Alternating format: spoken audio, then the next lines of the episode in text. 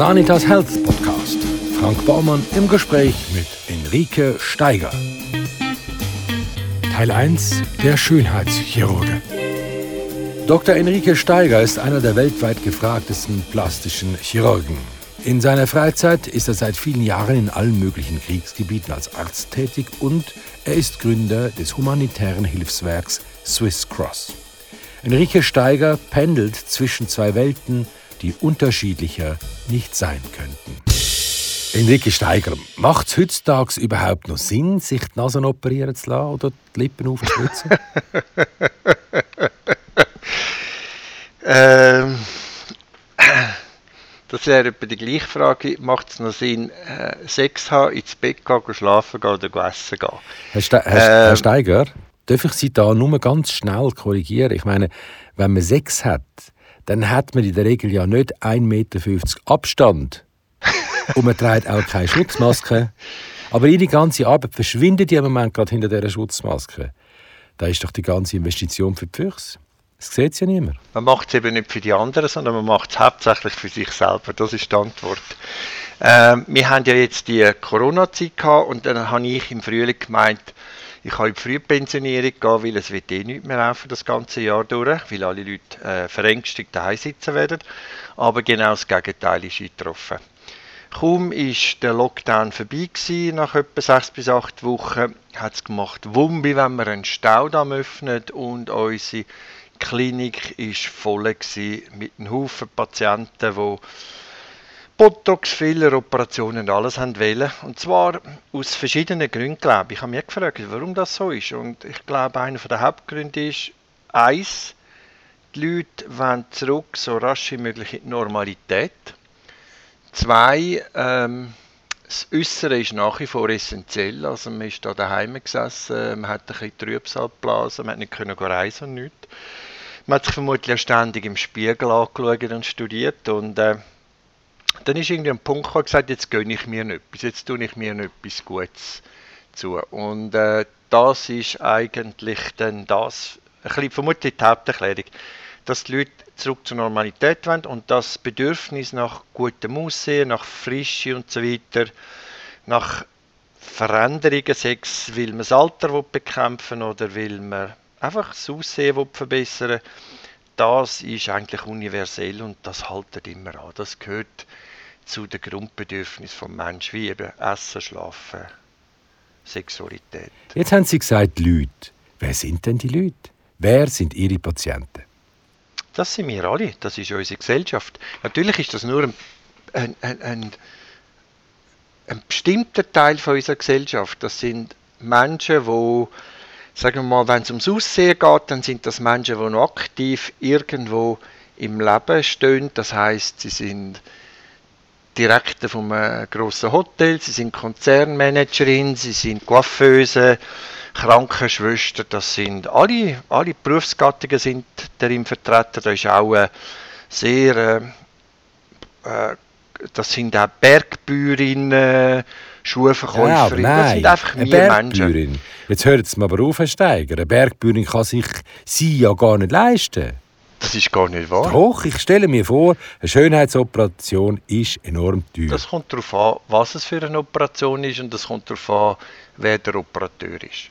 Also wenn es ein sehr erfahrener, weltbekannter, sehr guter Chirurg ist, ist es vermutlich ein bisschen teurer, weil er tut sich damit, ja, eben, er hat ja noch, eben, das sage ich ja gerade. Er hat ja nur zwei das Hände. Sind Sie ja gerade. Er hat ja nur zwei Hände und er hat nur 24 Stunden am Tag. Aber es gibt ja gibt auch noch andere Chirurgen. Es gibt auch, also wo wir angefangen haben, noch jung waren, ein bisschen unerfahren waren, da sind wir viel günstiger gewesen. Ja, weil irgendwo müssen wir ja mal anfangen. Und dann haben wir gemerkt, wir kommen nicht mehr an mit der Arbeit und dann habe ich gefunden, nein, das ist jetzt einfach zu viel, jetzt, ich, jetzt müssen wir halt ein bisschen mehr verlangen. Und habe gedacht, dann will ich halt weniger zu tun haben, nicht mehr so viel. Ähm, die Summe des Ganzen bleibt sich eigentlich gleich und so ist es auch gewesen. Am Schluss hat das aber nicht dazu geführt, dass ich weniger Patienten hatte oder weniger zu tun hatte. Es ist genau gleich weitergelaufen. Es hat eigentlich keinen, keinen Einfluss gehabt. Aber ich habe natürlich plötzlich von einem Tag auf den anderen ein bisschen ein anderes Patientengut als andere Patienten gehabt. Das stimmt. Also, damit wir uns das so ein bisschen vorstellen können, eine Brustvergrößerung. Wie teuer ist eine Brustvergrößerung? Ähm, das kommt ein bisschen darauf an, ähm, was, es, was es für Brust ist. Ist es eine Asymmetrie noch mit damit verbunden? Äh, muss man die Brust vielleicht noch straffen? Aber ich würde sagen, zwischen 12.000 bis 16.000 Franken, im Schnitt etwa 14.000 Franken. Aber das beinhaltet natürlich sehr viele Sachen. Das ist eine Fallpauschale. Wenn etwas nicht perfekt oder nicht gut ist oder die Patientin nicht zufrieden ist, dann wird die Operation wiederholt und zwar kostenfrei. Also es wird, man hört erst auf, wenn die, Patient total, die Patientin total zufrieden ist. Und somit kann man das als Fallpauschale betrachten. Nicht als Patientin zahlt eigentlich ein Erfolgshonorar und nicht ein Operationshonorar. Gibt es auch Leute, die sich nur eine Brust vergrößern lassen, weil es jetzt teuer ist oder weil sie sagen, ja, ich will zuerst mal noch schauen, ob es überhaupt gut aussieht? ich kenne außer den Frank Baumann niemanden, der jemals mit dem Vorschlag gekommen ist. Aber es gibt, es gibt Anomalien. Also ich habe gerade kürzlich einen Bub operiert, der natürlich äh, durch eine genetische Deformität ähm, eine einseitige Brust hat, als äh, wo plötzlich auf der einen die eine Brust wächst und die andere nicht. Und das sind Anomalien, das ist aber gerade um den Bereich Wiederherstellung und das wird äh, von der Krankenkasse zahlt. Das muss der Patient nicht selber zahlen. Aber sonst eigentlich gibt es das nicht. Außer vielleicht der Frank Baumann, der das gerne mal wieder ausprobieren Aber ich kenne sonst keinen, außer Sie, Herr Baumann. Jetzt habe ich Sie so ein bisschen auf Schönheitschirurg reduziert, aber eigentlich sind Sie ja plastischer Chirurg. Was ist denn da der, der Unterschied? Also ich würde sagen, Schönheitschirurgie würde ich nie reduzieren. Wie Schönheitschirurgie befasst sich eigentlich mit den letzten 3% der plastischen Chirurgie. Nämlich? Also, ähm, und zwar der perfektionistische Teil. Also bis 97% ist es Wiederherstellungschirurgie, aber die letzten 3% von der Perfektion zu erreichen, das würde ich sagen, das gehört ins Kapitel von der Schönheitschirurgie. Also etwas, was schon gut ist, noch verbessern, das ist mit Abstand das Schwierigste in der ganzen Medizin, vor allem in der Chirurgie. Und deshalb würde ich es nicht abwerten, sondern eigentlich aufwerten. Und das ist ja das, was mir mein Chef damals gesagt hat, Trivo Pitangi, das ist ja das Nummer 1 auf der Welt von der Schönheitsplastikchirurgie, er hat mir das immer klar und deutlich gesagt. Ein guter Wiederherstellungschirurg kannst du nur werden, wenn du die Schönheitschirurgie perfekt beherrschst. Dann wirst du auch die Wiederherstellungschirurgie beherrschen. Und da hat er absolut recht gehabt.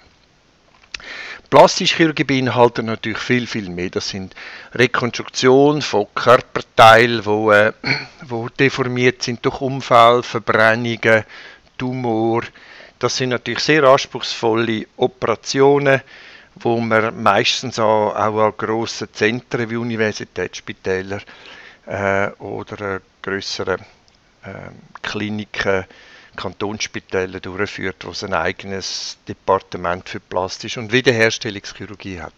Dazu gehört im angelsächsischen Raum auch Kieferchirurgie, wo ich auch ausgebildet worden bin in den USA und in Südamerika. In Europa gehört traditionell auch die Handchirurgie noch dazu. Und Sie machen auch SOS-Chirurgie. Was muss ich mir dann bitte darunter vorstellen? SOS-Chirurgie ist eigentlich Chirurgie, wo nicht optimal verlaufen ist. Das heißt, das sind meistens natürlich im, äh, im Schönheitsbereich, dass man äh, Brust operiert hat, wo nicht so rausgekommen ist, wie die Patientin sich das vorgestellt hat und dann halt auf der Welt losrennt und sucht, ob sie einen Chirurg findet, der das wieder in Ordnung kann bringen kann. Also Sie reparieren, was andere verbockt haben? Ich weiss, wir haben das auf unserer Website und ich habe mir ein bisschen dagegen gestemmt, das drauf zu tun, weil ich denke, da, ich befürchtet habe, dass wir dann da überflutet werden mit so Fällen und das ist dann tatsächlich auch passiert. Ähm, das ist nicht etwas, wo ich, ich tue nicht gerne über das diskutieren oder urteilen, weil jedem Chirurg geht ja irgendwann mal etwas in die Hosen und ist nicht so, wie man sich ursprünglich erhofft hat. Wenn dann Kommunikationsstrang halt äh, abbricht zwischen dem Chirurg und der Patientin, dass man es nicht mehr anbringt, äh, eine gemeinsame Verständigung herzubringen, dann kann es sein, dass die Patientin enttäuscht ist und sich vom Arzt abwendet und dann halt einen neuen Arzt sucht und hofft, dass der dann das kann beheben kann. Leider hat das oft auch ein bisschen einen fatalen Verlauf, weil viele Patienten gehen irgendwo ins Ausland und wollen die Operation möglichst günstig gemacht haben. und haben dann meistens kein Geld dafür, wenn es dann nachher schief geht und dann äh, nimmt so eigentlich das Unheil seinen Lauf, dass sie dann wieder einen günstigen Chirurg aussuchen, der wenig Erfahrung hat und dann halt wieder das Gleiche passiert und, und so weiter und so fort. Am Schluss wird die ganze billige Operation wird dann sehr, sehr teuer. Aber das Geld ist das eine. Das meiste und Schlimmste ist eigentlich, dass Patienten in dieser Zeit sehr unglücklich sind und dass das eigentlich ihre Lebensfreude nimmt und viel mehr zerstört in dem Leben, ähm, auch für ihr Umfeld, Familie und so weiter, sehr belastend ist, dass man eigentlich denkt, dass sich das am Schluss das Sparen nicht wahnsinnig viel gebracht hat. Letztlich sind die schönheitschirurgischen Eingriffe doch immer irgendwie auch der Versuch, das Älterwerden zu bremsen. Gibt es denn auch noch andere Massnahmen als das Messer? Ja, natürlich. Wir haben deshalb unsere Klinik auch um einige Gebiete erweitert. Also, wir haben immer gefunden, also schön werden allein oder alt werden allein, das lange nicht. Man muss ja eigentlich auch auf Gesundheit schauen. Und fast jeder Patient, den ich operiert habe, kommt dann plötzlich, wenn er sehr zufrieden ist, hat er Vertrauen zu dir als Arzt und kommt mit der Frage, Herr Steiger, ich bin begeistert von meiner Brust, ich bin begeistert von meiner Nase oder von meinem Gesicht, aber ich habe da noch ein Problem, können Sie mir auch weiterhelfen? Ich habe Verdauungsstörungen, Koliken, ich kann mit dem Gewicht nicht umgehen und so weiter. Und dann haben wir gemerkt, dass die Anfragen so häufig kommen und dass eigentlich Schönheit und Gesundheit ganz eng miteinander verknüpft sind. Du kannst ja nicht dich schön fühlen, wenn du nicht gesund bist. Und dann haben wir gefunden, das müsste man eigentlich fairerweise erweitern. So haben wir eine der besten äh, Ernährungsberaterinnen in der Schweiz, Frau Sibyl Binder, bei uns in unserem Team integriert. Wir haben einen hervorragenden Dermatolog, Hautarzt aus, aus München, der Stefan Duve in unserem Team. Wir haben äh, medizinische Kosmetik, also wir haben das ganze Gebiet erweitert in nicht, auf nicht invasive Gebiete, wo man auch mit einfacheren, mit simpleren Mitteln auch ähm, viel kann dazu beitragen dass du gut alt bist, dass du eine schöne Haut kannst über eine lange Zeit. Und da haben wir gesehen, dass, der, dass ähm, die Antwort und die Reaktion der Patienten extrem positiv war. Wo sehen Sie denn die Zukunft der Gesundheit? Ich persönlich glaube sehr stark daran, dass die Zukunft der Gesundheit oder die Zukunft der Medizin liegt in einer hoch personalisierten Medizin. Das heißt, wenn du Medikamente bekommst, verschrieben bekommst, dann, kann das, dann ist das so ein bisschen nach dem Gießkannenprinzip. Aber ich persönlich glaube, da wir ja genetisch so unterschiedlich sind, auch ernährungsmäßig und mit unseren Lebensumständen, muss man all dem Rechnung tragen. Und das muss ganz individuell sein. Und deshalb sind wir auch dran, in Zusammenarbeit mit dem Institut für Immunologie vom Universitätsspital auf dem Bereich zu forschen. Ganz intensiv. Und wie machen Sie das? Indem dass wir komplette Immunanalysen, sogar Genanalysen machen und uns wirklich Gedanken machen, ist das Medikament, ist die Ernährung, ist die Lebensweise auf den Patienten wirklich ideal zugeschnitten oder gibt es andere Möglichkeiten oder muss man das viel, viel differenzierter betrachten? Ich sage jetzt zum Beispiel mal Brustkrebs bei der Frau. Nicht alle Frauen reagieren genau gleich auf ähm, die Medikamente, die sie, auf die Chemotherapie, die sie bekommen. Und bei gewissen Frauen löst es genau das Gegenteil aus, wo man will. Und ich glaube, die Zukunft wird zeigen, dass es für bestimmte Genvarianten ähm, und Genphänotypen einfach das nicht stimmt, das, was wir bis jetzt gemacht haben, und dass wir das ein bisschen präziser und genauer anschauen müssen. Und äh, auf dem Weg schaffen wir sehr hart und sehr intensiv. Und ich glaube, da werden wir noch einige Überraschungen erleben. Da werden wir noch einige äh, äh, Entdeckungen machen, wo das Leben nicht nur verlängern werden, sondern auch gut verlängern werden. Weil was, was wir bis jetzt geschafft haben, wir haben ja in den letzten 100 Jahren eigentlich die Lebensdauer fast verdoppelt. Zur Römerzeit, da ist man etwa so mit 45, 47 langsam gegen sein Lebensende gekommen. Und heute ist doch die durchschnittliche Lebenserwartung auf 79 bis 80 Jahre angestiegen. Also Frauen vielleicht 82, Männer äh, 79, 78. Und das ist ein enormes Alter, das wir jetzt in der Zwischenzeit erreicht haben. Ja gut, das schiere Überleben hat natürlich auch nicht mehr so einen Vorrang. Wir können uns mehr um die Lebensqualität kümmern. Ja, aber was nicht mitgehalten hat, ist natürlich, was nicht mitgehalten hat, ist die Lebensqualität im Alter. Wir haben natürlich durch Medizin, durch viele Sachen, die wir verändert haben, wie Hygiene, Abwasserentsorgung, man tut mehr Sport betreiben, äh, wir leben in einem sicheren Umfeld, also wir sind nicht mehr tagtäglich von Raubtieren umgeben und dadurch hat natürlich auch die natürliche Selektion auf uns als Spezies hat, äh, hat natürlich aufgehört. Und wir schaffen es mit Chemie und wir schaffen es auch mit modernen medizinischen Eingriffen, ähm, Sachen, das Leben zu verlängern, wo aber natürlich nicht auf natürlicher Selektion basiert und somit hinkt eigentlich die Lebensqualität hinter der Lebenserwartung hinterher. Und ich glaube, um das zu verbessern, dass man die Lebenserwartung bis ins Hohe, also nicht nur die Lebenserwartung erhöht, sondern auch die Lebensqualität erhöht, müssen wir noch sehr, sehr viel Anstrengungen unternehmen im Bereich von der Forschung und auch unserer ähm, Studium von unseren Interaktionen mit Gen und der Umwelt. Schaffen Sie eigentlich noch mit Botox oder ist das jetzt Hyla, Hyaluronsäure, Hyaluronsäure abgelöst worden? Nein, also das sind zwei unterschiedliche, ganz komplett unterschiedliche Wirkungsmechanismen. Botox ist ein Muskelblocker, also das ist nicht so gefährlich wie allgemein so durch Medien und in der Presse umgeistert. Also das ist kein, das ist kein Mittel, um sich umzubringen, sondern äh, aktiv umzubringen, sondern es ist ganz ein simpler Muskelblocker. Ein Muskelblocker, der über ein paar Monate wirkt, Nervenendigungen zwischen den motorischen Endplatten, das ist jetzt spezifisch gemeint, also die Übertragung zwischen dem Nerv auf den Muskel blockiert. Also so wie wir in der Steckdose Kindersicherungen einbauen, dass dass unsere Kinder mit dem Schraubenzieher da rumstochern und sich dann einen Elektroschock verpassen, tun die Botox-Moleküle blockieren den Muskel und somit kannst du den Muskel für eine bestimmte Zeit nicht bewegen, die zerfallen aber, ich hole Wasserstoff mit der Zeit und dann verschwindet die Wirkung wieder. Und was ist, ich traue mich ja fast nicht auszusprechen, was ist Hyaluronsäure? Hyaluronsäure ist etwas ganz anderes. Hyaluronsäure ist eine Substanz, die wir ganz natürlich in unseren Zellen haben. Also unser Zellkern schwimmt eigentlich Hyaluronsäure. Mit dem Alter verlieren wir aber die Hyaluronsäure, weil auch Fibroblasten, das sind Zellen, die die Hyaluronsäure herstellen, die werden im Alter faul und träge und produzieren es nicht mehr so in dem Ausmaß. Und deshalb fangen wir an, so ein bisschen wir kommen faltige Haut über, es ist so wie ein Salzsee, der austrocknet und so Riss zeigt.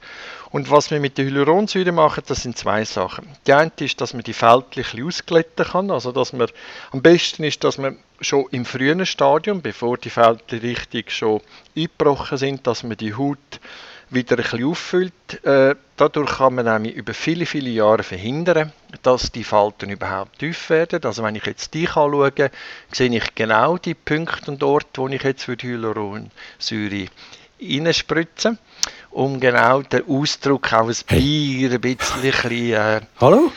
denke ich, die, die scharfe Linie, die scharfe Linie macht man einfach weicher.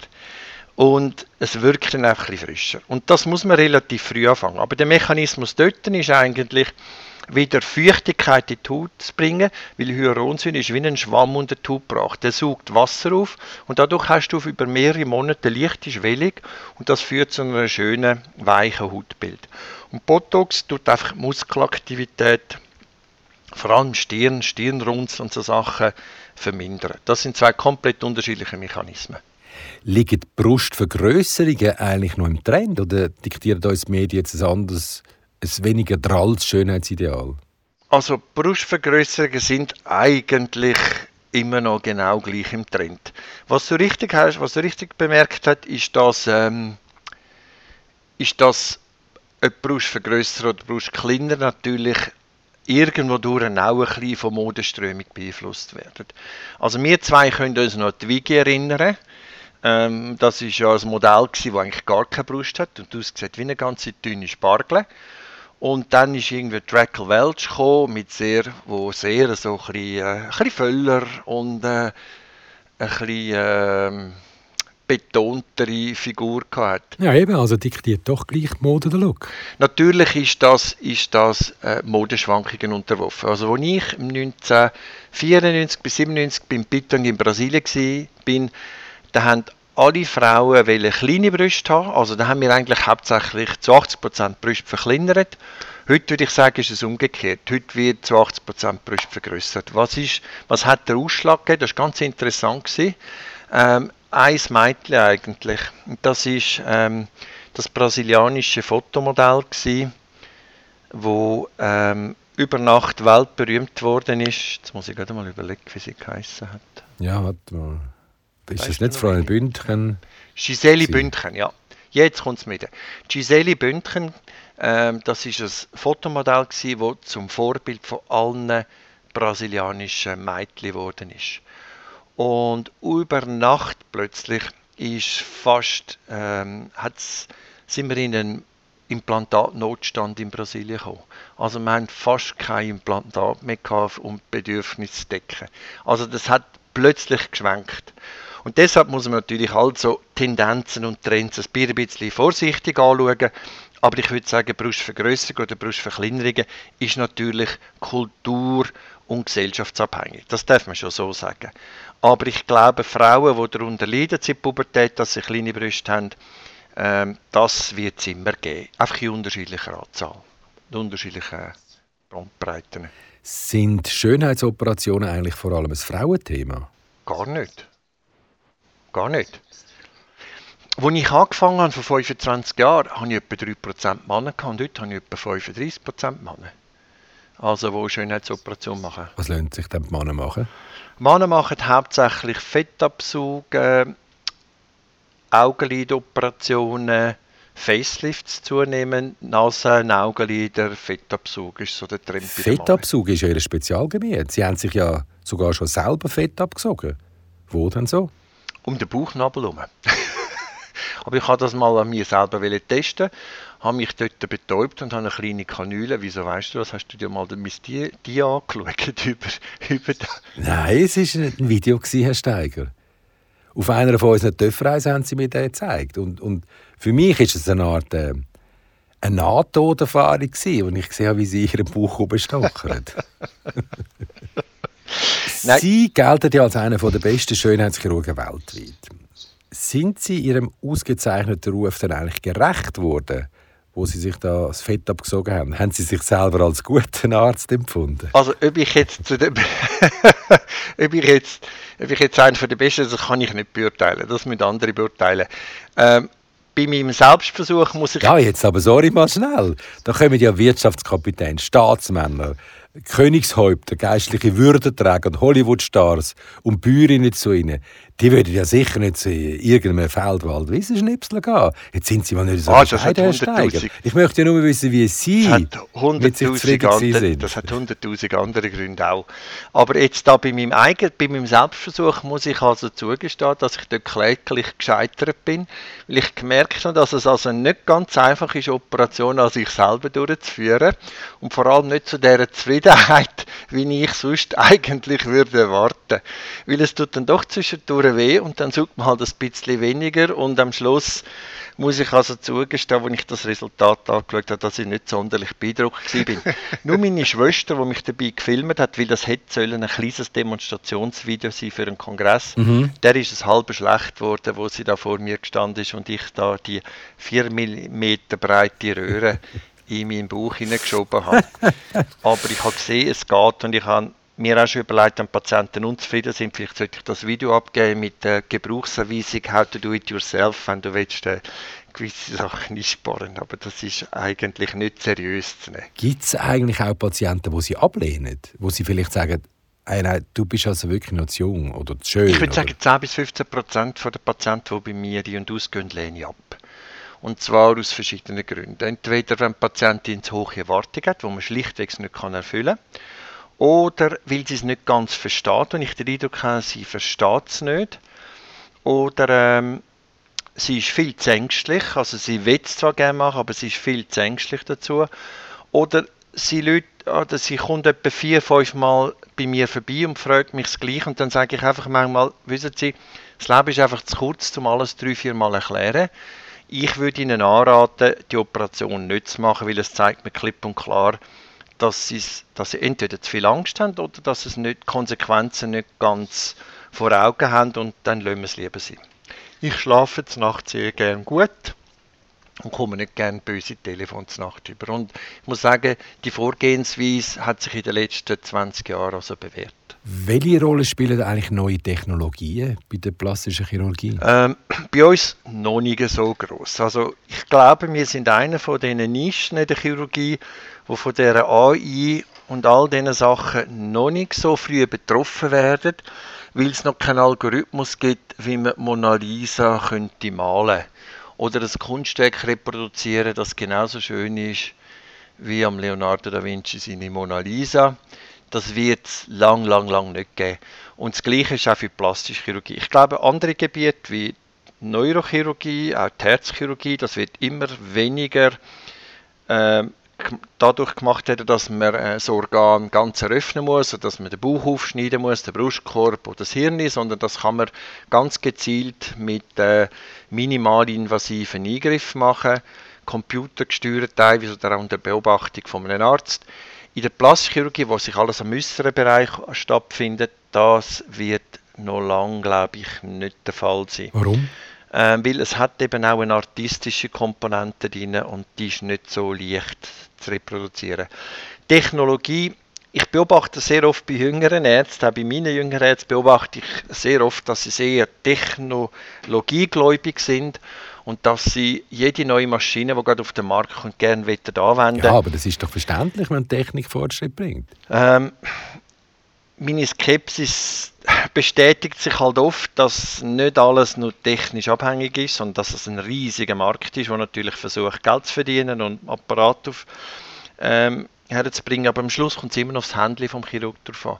Also wir sind eine der wenigen chirurgischen Disziplinen, wo Auge-Hand-Koordination und auch vor allem der ästhetische Sinn eine ganz wichtige Rolle spielt. Also ich tue meine Chirurgen selektionieren, nicht nur, dass sie technisch perfekt sind, das müssen sie sein, das ist eine Basisvoraussetzung, aber dass sie auch noch äh, über ein ästhetisches Auge, einen ästhetischen Sinn verfügen. Und wenn sie das nicht haben, dann nützt alle technischen Fertigkeiten nichts, das Resultat wird immer mittelmäßig sein.